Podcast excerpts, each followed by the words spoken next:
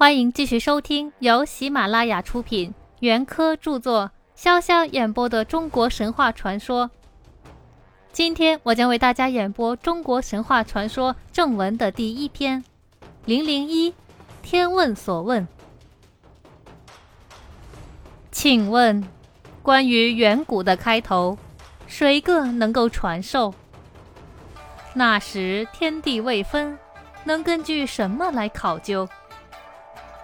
那时是浑浑沌沌，谁个能够弄清楚？有什么在回旋浮动？如何可以分明？无底黑暗生出光明，这样为的何故？阴阳二气掺合而生，它们的来历又从何处？穹隆的天盖共有九层。是谁动手经营？这样一个工程何等伟大！谁个是最初的工人？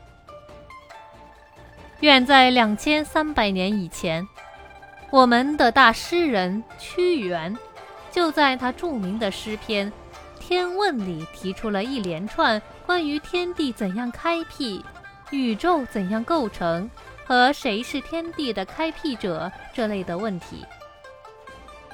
从这些问题里，我们可以看出一些糅混在哲理中的中国古代神话传说的影子。但因为只提出了问题，没有写出答案，古书里关于这方面的记载又常确略。生在两千多年后的我们，要想从这些问题里考见远古神话的真相，就很困难了。以上就是这一章节的全部内容，我们下期再会。